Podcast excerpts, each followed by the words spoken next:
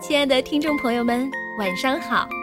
欢迎关注微信公众平台“微小宝睡前童话故事”，我是珊珊姐姐。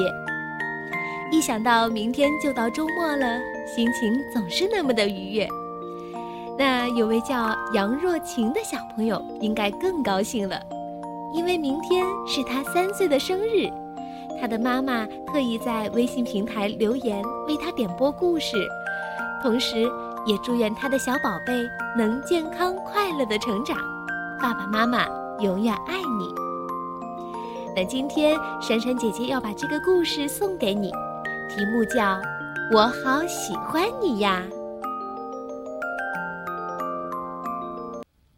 一大早，面包房的麦太太就忙着揉面团做面包。这时，两只小鸟。落在窗前的大树上，快乐的叫个不停。我想知道这两个小家伙在说些什么。麦太太一边揉着面团，一边胡思乱想着。不知不觉的，麦太太把小鸟的叫声也揉进了面团里。不久呀，面包烤熟了。今天的面包。似乎有一种特别的香味哟，麦太太快乐地说：“来买面包的人们早已经排起了长队。麦太太的面包一向很受欢迎，而今天的生意啊，更是格外的好。很快，架子上就只剩下一个大大的葡萄干面包了，那是麦太太特地为麦先生留的。麦先生好辛苦。”一大早就跑去工作，连早饭也顾不上吃。这天下午，麦太太像平常一样出门去散步。走过广场时，她听见一个小男孩对他的小狗狗说：“你真可爱，我好喜欢你呀。”走过街角时，她听见一个年轻姑娘对着一朵花说：“你真可爱。”我好喜欢你呀！走过公园时，他听见一个妈妈对他摇篮车里的小宝宝说：“你真可爱，我好喜欢你呀！”走过草地时，他听见一个老公公对老婆婆说：“你真可爱，我好喜欢你呀！”今天这是怎么了？麦太太快乐地说。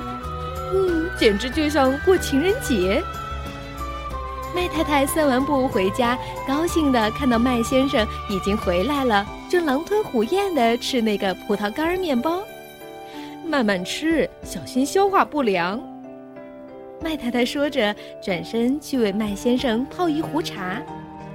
忽然，麦先生的声音在他的身后响起来：“你真可爱，我好喜欢你呀。”麦太太的心砰砰地跳起来。麦先生有许多年都没对他说过这样的话了。麦太太回过头，看见麦先生正深情地瞧着她，手里还捏着那张包面包的纸。哦，我明白了！麦太太快乐地叫起来。你明白什么了，亲爱的？麦先生问。一大早，有两只小鸟落在窗前的大树上，它们不停地说：“你真可爱，我好喜欢你呀！”嗯，是的，他们说的就是这个。麦太太说：“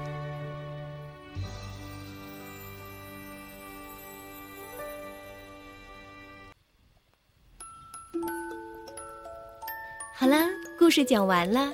珊珊姐姐也想对杨若晴小朋友说一声。”我好喜欢你呀，同时提前祝愿你生日快乐，让我们伴着音乐声做个美梦吧，晚安。